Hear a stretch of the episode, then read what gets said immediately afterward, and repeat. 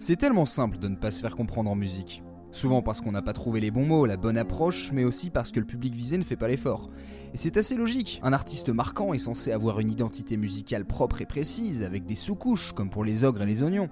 Et on attend l'auditeur qu'il plonge sans retenue dans un univers personnel et qu'il en fasse son interprétation. Mais apprécier une œuvre ne nous permet pas de mieux connaître son auteur, juste une facette de sa personnalité. Nous n'aurons jamais toutes les infos et vérités, et c'est à la fois un bouclier et un fléau pour l'artiste. Aujourd'hui, on va écouter comment ce paradoxe a été mis en musique, comment la peur d'être incompris a été représentée avec assez de sincérité et d'efficacité pour convaincre sur plusieurs générations. C'est la même, mais pas pareil. Le spécimen du jour est un grand classique qui n'aurait pas dû l'être, du moins qui n'était pas promis à un grand avenir. Don't Let Me Be Misunderstood, dont la première version nous vient de Nina Simone au milieu des 60s. La musique repose sur deux gimmicks. Le couplet est une descente d'accords de plus en plus grave sur la même gamme en partant d'un accord mineur vers une carte majeure. C'est de plus en plus triste, désabusé. Le dernier accord nous renvoie instinctivement au premier, c'est comme un cercle vicieux.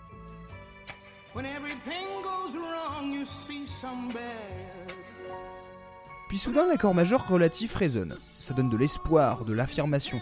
Et on retourne de suite sur l'accord mineur, le retour au doute et au désespoir.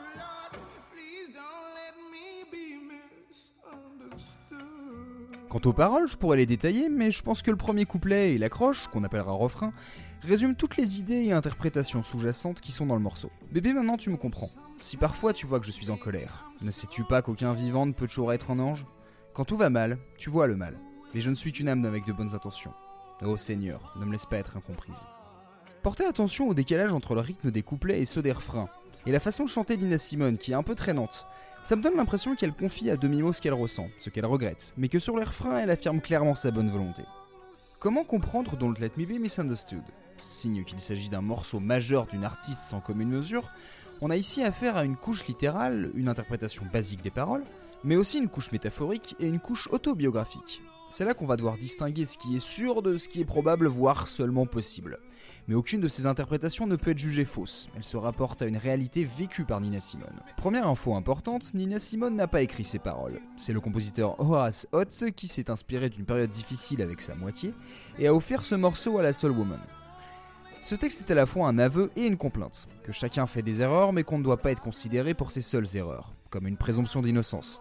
C'est assez fort de retranscrire des émotions et des changements d'émotions aussi simplement en calant parfaitement les paroles sur les bons accords. Mais les mots sont assez abstraits pour toucher d'autres thématiques. Certains y voient une quête d'émancipation portée par une femme noire alors que la lutte pour les droits civiques se généralise aux États-Unis et que Nina en devient un porte-parole majeur. Il existe aussi une interprétation autobiographique. Rien ne prouve réellement qu'elle soit volontaire, mais elle serait cohérente. Nina Simone a eu, je pense qu'on peut le dire, une vie de merde avec des flèches de succès. Tout comme elle était un prodige capable de fulgurance jazz, elle a aussi longtemps été traitée avec mépris, incomprise en tant qu'artiste et jugée pour son tempérament et un comportement parfois autodestructeur. Elle a découvert à la fin de sa vie qu'elle était bipolaire, ce qui explique ses sautes d'humeur et sa tendance à la dépression. On peut y voir une sorte de prémonition plus de 20 ans avant, dans la deuxième ligne du premier couplet, si parfois tu vois que je suis folle. C'est un personnage sans équivalent par l'originalité des textes qu'elle porte, son interprétation souvent inattendue et une voix difficilement descriptible ou comparable. Et beaucoup de gens ne l'ont jamais trop comprise. Alors Don't Let Me Be Misunderstood a fini par être la chanson, voire la phrase, qui résume le mieux sa carrière et sa vie. Ça n'a jamais été considéré comme un morceau pop, mais d'une certaine façon, on nous l'a passé et on est tombé tout de suite amoureux. C'est ainsi qu'Eric Burdon, leader de The Animals, raconte comment le groupe anglais a fait sa reprise de Misunderstood en 1965. Les Animals reprennent les quelques notes de l'outro et en font le riff d'intro, qui semble au final avoir fait la particularité du morceau dans l'inconscient collectif. Leur version est beaucoup plus brute. Nina Simone dansait avec la rythmique de façon inattendue. Les Anglais, eux, vont plus à l'essentiel et initient une vague de reprises à succès. Joe Cocker la reprend juste après et cartonne aussi. Cependant, si je voulais vous parler de The Animals, ce n'est pas pour une reprise en particulier, mais pour la fascination d'Eric Burdon pour cette chanson. En effet, Eric Burdon a fait cette chanson s'amuse, en la triturant pendant plus d'une décennie pour en tirer toutes les saveurs. La version pop rock des 60s a laissé place à une autre en mode blues rock.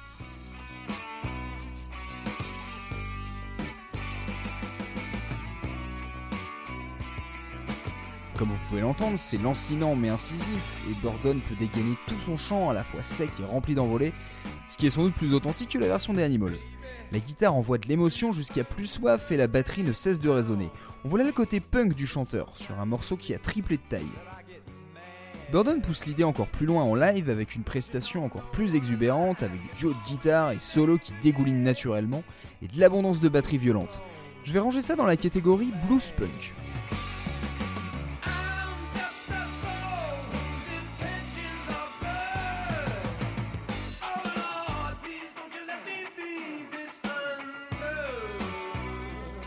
Quelques années après, peut-être parce qu'il a vu le vent du business tourner, il la transformera en version pop reggae, parce qu'il n'a pas de raison de s'en lasser.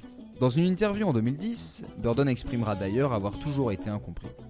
Par ma mère, mon père, mes profs, des femmes que j'ai épousées, j'ai été incompris toute ma vie.